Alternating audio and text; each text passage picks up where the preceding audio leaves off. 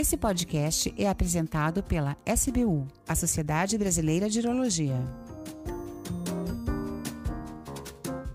Bem-vindos a mais um programa da Rádio SBU. Eu sou Alfredo Canalini, membro titular da Sociedade Brasileira de Urologia. A maioria das religiões, dentre as quais se inclui o catolicismo, fala sobre o valor absoluto da vida humana como dom de, de Deus.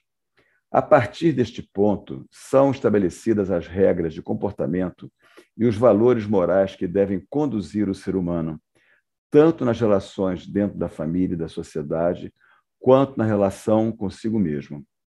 Nesse mês dedicado à saúde do adolescente, temas como a violência, o uso de drogas, a sexualidade, a paternidade responsável são importantes pontos de reflexão. Com tantos desafios a serem enfrentados, vem a pergunta: como os adolescentes, como os jovens vivem a sua religiosidade. Para falarmos sobre esse tema, conversaremos nesse programa com o padre Jorge Carreira, que está à frente do setor da juventude da Arquidiocese do Rio de Janeiro. Padre Jorge, bem-vindo à Rádio CBU. É uma alegria poder conversar com o senhor. Olá, professor e doutor Canalini. É uma alegria muito bom, né? depois de alguns anos que passados na formação ao sacerdócio aqui na Arquidiocese do Rio de Janeiro. O senhor também faz parte desta formação, nos ajudando a entender a dimensão da saúde. Né? Agora, depois de tantos anos, posso agora estar com o senhor na rádio aqui, dando uma contribuição sobre esse tema tão importante, sobre a juventude, a adolescência e o papel e o protagonismo mesmo nessa na sociedade que vivemos, do jovem do adolescente, não é? Não é colocado de escanteio ou só consultado. Hoje o jovem adolescente quer ser protagonista das próprias decisões do que refere à religião, à saúde, não é? Hoje a juventude está cada vez mais mudada na sua própria consciência. Né? Então, a alegria poder contribuir um pouquinho nesse dia. Obrigado, Padre Jorge, principalmente por ter relembrado aqueles tempos lá no seminário, com as aulas de moral médica, de bioética, e eu fico muito feliz de ter participado da formação de tantos padres ao longo dos anos que eu trabalhei lá dentro do seminário. Mas me diga aqui, padre, como é a experiência de estar à frente da pastoral, da pastoral juvenil? Então, aqui na nossa Arquidiocese do Rio de Janeiro, né, em termos da nossa religião católica, engloba toda a cidade do Rio também nas suas 275 ou 6 paróquias. É uma realidade muito grande, fora as comunidades capelas. Nós estamos em toda a cidade, né? Nas, das favelas, morros, asfaltos e tudo mais, vendo uma juventude que não é uniforme, que são várias juventudes, várias necessidades. Claro, os processos são parecidos com a idade, com as coisas que a cidade, o Estado e o nosso país enfrenta mas é uma, é uma coisa muito boa, porque trabalhar com os mais velhos, assistir aos idosos, aos adultos, é, também a gente recebe um feedback talvez mais preciso ou mais pontual.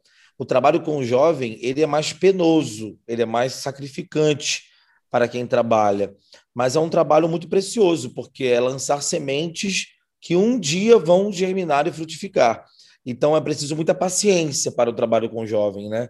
É, aqueles que são médicos sabem disso. Quando você lida com, um, por exemplo, numa consulta médica com um jovem ou adolescente, é diferente, né?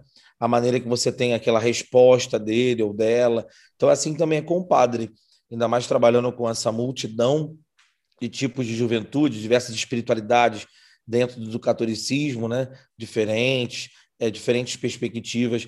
Para mim, né, para eu que sou jovem, também um pouquinho diferente dos outros mais novos, mais jovens, é um desafio, né? Porque também eu me lembro que um dia eu também fui conduzido na minha adolescência, por exemplo, a minha realidade é a seguinte, eu tenho 34 anos, oito anos que eu sou padre, só que eu também fui criado dentro de uma igreja, né, de uma comunidade, então eu, eu me lembro que confiaram em mim, é, lembra, a, investiram também em mim, na minha vida para que eu pudesse, então, um dia decidir-me na vocação. Então, é, para os adultos, ou médicos, padres, ou líderes, que às vezes ficam com, com raiva, brincando assim, né?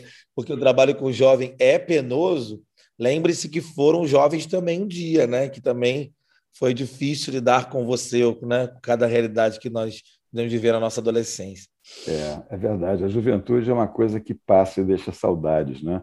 E a gente às vezes esquece os próprios conflitos que nós vivemos na época da adolescência e, e é preciso encarar o adolescente de uma forma hum, também carinhosa, né? mesmo com todas as Exatamente. dificuldades, né? e, e acolhê-lo. Mas quais são as ações que a pastoral desenvolve nessa população tão heterogênea? São ações somente para os jovens que procuram a igreja ou existe uma espécie de busca ativa? Então, existem diversos tipos de trabalhos diferentes. Primeiro, é, eu acho que, com certeza, aqueles que vêm à igreja, é, na faixa dali dos 12, 13, 14, 15, coroinhas, cerimoniários, aqueles que ajudam ali no, no chamado altar, né, com os sacerdotes, também nas áreas diversas, grupo de jovem, crisma também, que é aquela iniciação cristã que fazemos na Igreja Católica, né, de receber os jovens e adolescentes para esse sacramento. Mas também existem muitas paróquias na nossa arquidiocese que fazem, sim, essa busca ativa nos bairros, nas realidades, não só paróquias, mas como movimentos e comunidades, novas comunidades, com Shalom, Canção Nova, é, Colo de Deus, Aliança de Misericórdia, são movimentos dentro da própria Igreja Católica que fazem trabalhos eh, muitas vezes sociais em cracolândias, em, em áreas de, de reabilitação de jovens também. Então, existe uma, um trabalho que é dentro e um trabalho que é fora. E sempre inspirados, né, doutor, naquilo que o Papa tem falado tanto para os jovens, né, não só o Papa Francisco, mas João Paulo II, Bento XVI, que o jovem é protagonista da própria vida, né? E ele não é mais o futuro. O Papa Francisco diz isso. O, o Papa disse numa no último sínodo que fez, né, numa reunião de bispos sobre juventude há uns anos atrás, que o jovem é o agora de Deus. Então o jovem tem que entender que o agora é para ser executado, né? sair do sofá, sair da vida da zona de conforto e executar. Então, ao mesmo tempo que a gente recebe o jovem, trabalha com o jovem, vai, a gente estimula para que esse jovem também seja um evangelizador do seu próprio grupo, para que ele se veja como realizador daquilo que ele também recebeu. Ele tem que ser o porta-voz também, né? É, é verdade. Porta-voz, porque ele, ele, ele, ele se identifica com o grupo, né? Sim. E aquele grupo também se identifica com ele. Então, muitas vezes, como a gente consegue chegar dentro de um jovem, no coração de um jovem, na mente de um jovem, atingindo o seu próprio grupo, né? É, é isso que fizeram tantas ideologias ao longo da história da humanidade, infelizmente. Né? Pegaram ali e usaram isso. Então a gente também tem que fazer isso para o bem. Sim. Ou seja, se identificar com aquele, com aquele jovem e, e, conhecer a realidade dele e fazer com que ele seja mesmo protagonista das próprias coisas que tem aprendido. E quais são os problemas que os jovens mais relatam dentro do trabalho pastoral? Então, problemas familiares, muitos problemas familiares, de separação dos pais, de violência, de abandono, um abandono direto ou indireto, abandono familiar. O problema está nas famílias. As famílias têm dentro dela uma necessidade de ser acompanhada, de ser curada e tratada. Sem o cuidado das famílias, um jovem que vive bem, entre aspas, é um jovem que tem pai e mãe presentes, que tem uma família que dá o seu suporte de proteção, de cuidado, sua rede de apoio, não é? Então, essa é a maior dificuldade, o, o, o, conscientizar o jovem de que ele, então, que não tem essa rede de apoio, ele não precisa desanimar, não precisa atentar contra a própria vida. Muitas crises psicológicas hoje também se impõem, muitos jovens se automutilando, jovens em depressão, em ansiedade. Muitos jovens que nós acompanhamos são jovens que vivem processos psicológicos terríveis. Né? Outra questão também é o investimento que não há na educação e no primeiro emprego do jovem. Muitos jovens desempregados, recém-formados, né? Que terminaram faculdades e tudo mais. A rede pública de educação para jovens no nosso estado do Rio de Janeiro, pelo menos, é muito ruim. Então, os jovens que conseguem sucesso na sua carreira profissional, muitos, muitos, às vezes, infelizmente, são jovens que vieram da rede privada de ensino, os que vieram da rede pública porque lutaram, batalharam, se esforçaram o dobro dos outros, né? Então, o desemprego, como já falei também, Então são questões práticas assim que o jovem vive como como lutas diárias, sabe? Lutas diárias. E, e, e, esse esgarçamento do terceiro familiar, da estrutura familiar, que é uma coisa que a igreja vem falando muito recentemente, São Paulo II falou muito sobre isso também. É, a, a, gente percebe que, junto com tudo isso, ainda existe uma dificuldade muito grande dos jovens conversarem sobre temas como sexualidade dentro da família.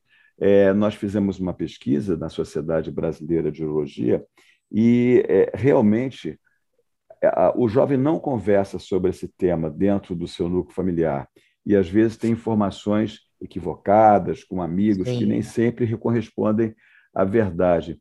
E é, é, existe algum outro motivo, além desse esgarçamento do tecido familiar, é, mesmo na família bem estruturada, a gente percebe que os jovens têm essa dificuldade. Por que tanta dificuldade assim? É, existe também uma, uma ideologização da sexualidade nas áreas de ensino também, né? Então, nos grupos que participam, né? É, quando se esquece direitos e, e premissas fundamentais da vida, da família, aí outras outras instituições ou outros grupos começam a ensinar os jovens é, essa deturpação da própria vida, da própria dignidade, do corpo, da mente, né? Então, é, eu acredito que a vida familiar ela deve ser inteira, acreditamos nisso, né? como igreja, como igreja católica. Então, a família, o núcleo familiar, ele não, ele não tem que ser despertado somente em um momento, ah, no momento do casamento, que aqueles jovens se casam e depois esquecem, é toda a vida. Porque o adolescente, ele fala sobre realidades com seus pais ou responsáveis, porque ele já tem uma prática de amor, de cuidado, de um ambiente desde a infância. A infância é fundamental. O, o jovem que teve uma infância com abertura com seus pais, é, é, muito provavelmente ele vai ter uma abertura na sua adolescência e juventude para tocar nesses temas. E se esses pais têm uma formação cristã adequada, vão direcionar, não só na juventude, porque esses temas serem, serem abordados somente da juventude é um, é um problema muito tarde, né? fica muito adiado e como é que os pais vão ter nova, é, condições de direcionar o jovem se a criança eles já perderam? Então, é, um dia, é o diálogo na família, é uma estruturação para os valores cristãos, né? para, para as virtudes também, como a virtude da castidade, a virtude da temperança, da fortaleza. São coisas que são conduzidas e formadas na criança desde a primeira infância. Daí a, a criança assimila aquilo para ter no futuro uma condição de viver bem a sua sexualidade e afetividade, né? E como a pastoral lida com os aspectos das drogas e, consequentemente, da violência que envolve esse comércio, que é um comércio da morte? Exato. Então, no sentido de receber esse jovem, de acompanhar, de conversar, de partilhar, de entender esse jovem, de conduzi-lo para um lugar que ele possa ser efetivamente ajudado, como casas de recuperação, para aqueles que já estão nesses ambientes. Nós sabemos que a Igreja Católica possui várias, vários movimentos, espiritualidades, casas né, de novas comunidades e paróquias que fazem esse trabalho, né, aqui no Rio e em vários lugares do Brasil. E aí tem um tratamento, então, de acompanhar esse jovem no início, o adolescente, dos grupinhos de paróquia, de conversar, de falar sobre isso abertamente, porque não falar, o jovem, o jovem ele quer ouvir as coisas que abertamente, né? Porque senão fica uma coisa muito velada, ele não entende aquilo e aí fica supondo e aí não, o jovem tem, o adolescente tem que ter uma linguagem direta, linguagem direta para lidar com o adolescente. Então, na igreja, a gente trabalha com, tenta trabalhar com essa linguagem direta, pelo menos na minha paróquia também, que eu sou o pároco, o responsável, né?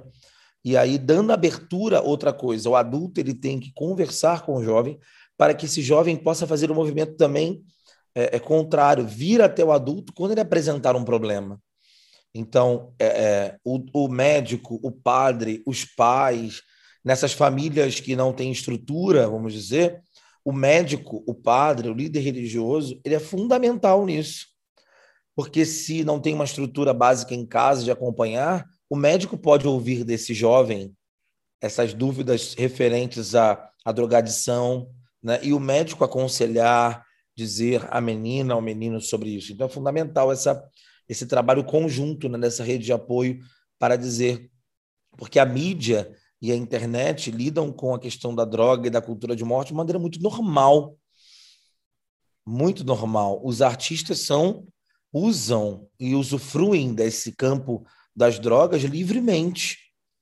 Então os jovens ficam confusos quanto a isso, ficam é, então é livre, então eu posso entrar e sair nesse campo da, da, da droga, e a gente sabe que a realidade não é essa, né? Que quando o jovem das nossas comunidades entra, entra para morrer. Né? Ele entra enganado, obviamente, mas ele entra com grandes perspectivas de, de morte, né? Morte da sua dignidade, morte do seu psicológico, morte da sua saúde física e morte do seu futuro, né? Então, é uma realidade muito cruel que não podemos nos eximir, nem o padre, nem esse, o psicólogo, né? o terapeuta, o professor da escola, o médico, como disse, quando, quando esse adolescente raramente vai ao médico, né, doutor? Raramente. A gente quer mudar essa história, padre. A gente quer é, fazer com que o adolescente um jovem procure, diz, né? Padre, fui ao médico. É raro um jovem, ainda mais um rapaz, né? Um rapaz nunca. A, a menina até vai, às vezes, no ginecologista, né? Numa outra coisa que precisa dizer. Eu acho que deve ter índice zero, quase, de rapazes que frequentam os consultórios médicos, né? Então, é, é, indo, mudando essa realidade, como o senhor está dizendo, nós vamos ter essa rede total para esclarecer, porque o jovem ele não tem uma visão total do que está acontecendo com ele. E o adulto ele esclarece, ou seja, ele não ele não é ditador de regras, mas ele, o Papa disse isso de muito muito bonito. Papa Francisco também. Nós nós precisamos trazer luzes, acender a luz na vida dos jovens. Aí você acende uma luz, ele vê o que ele precisa ver. Não como uma doutrina imposta, mas porque você acendeu a luz na vida dele e ele viu que ele tem que cuidar da saúde, cuidar da mente, cuidar da sua espiritualidade, né? viver bem no campo do esporte e tudo mais na vida dele. É esclarecer, esse é o papel dos adultos, né? O, o, o senhor falou muito bem aí da questão é, da, do jovem, principalmente do menino, né? não procurar o médico. Isso aí acontece ao longo da vida toda. O homem parece que não quer ficar doente é. nunca ou não quer reconhecer. e isso é uma coisa que, olha, todo Novembro Azul nós batemos nessa tecla, alertando: olha, é, o homem tem que procurar médico também, o homem tem que procurar urologista para fazer a sua avaliação. Isso é uma coisa assim fundamental. E um outro ponto que o senhor tocou foi a questão da mídia.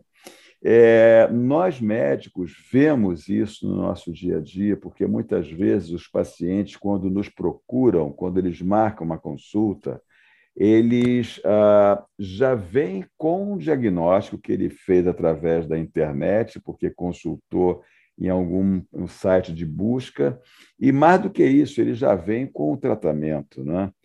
E, e isso é um terror, porque o, o internet é uma terra de ninguém. Você coloca ali qualquer conteúdo.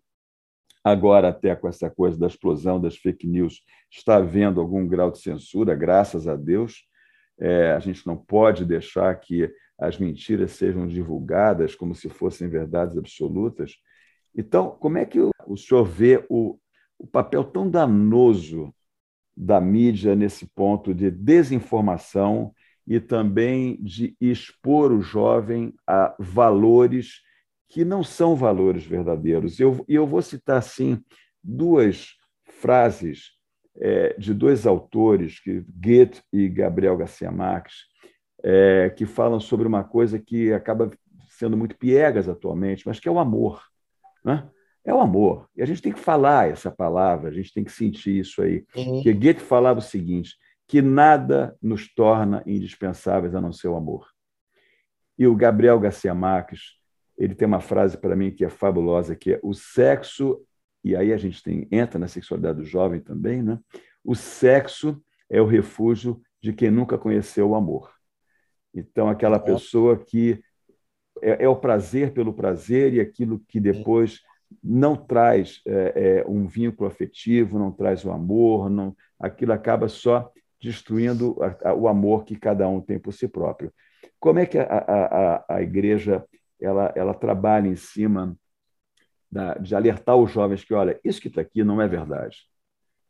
É, é, é, perigoso porque me parece que é um assassinato da juventude, né? As fake news, é, a internet está assassinando mesmo, está exterminando uma geração de rapazes e moças que teriam um arcabouço intelectual muito maior por causa da, da facilidade da informação.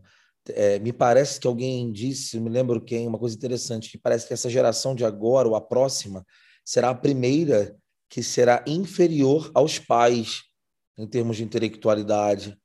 Né? A internet está deixando, né, entre aspas, os meninos burros e imbecis. Né?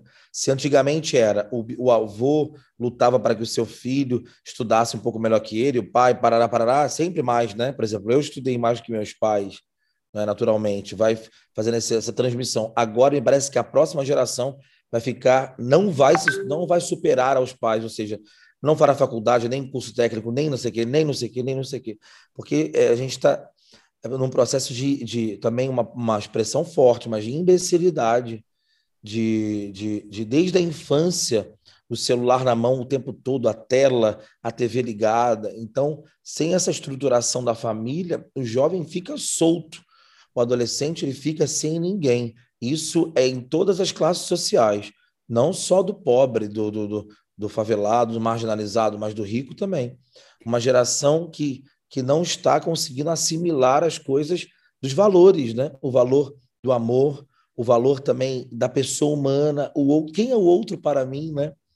O outro é, é, é alguém que tem que ser visto com respeito, com carinho. Se o outro fala uma coisa diferente do que eu estou dizendo, eu compreendo, eu escuto, né? Então, é, esse processo de, de midiático e de redes sociais tem, é, é, é um caminho brutal contra a juventude.